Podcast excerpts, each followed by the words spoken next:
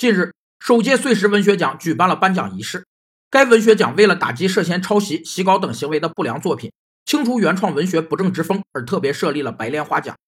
经过网友评选，该奖项最终花落锦绣未央。白莲花奖充分体现了人们知识产权素养的提升。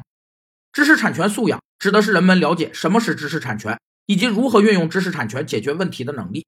包括两个方面：一是知识产权意识，指人们了解知识产权的内容，并对知识产权在社会发展中的性质、地位、价值和功能存在认识和反应，这决定了人们对知识产权利用和保护的自觉程度；二是知识产权运用能力，指人们运用知识产权解决实际问题的能力，与知识产权意识互相促进，相辅相成。知识产权运用能力的提高，可增强知识产权意识。由于获奖者没来领奖，主办方决定将白莲花奖金捐赠给雨果奖获得者、科幻作家郝景芳创办的公益项目“同行书院”。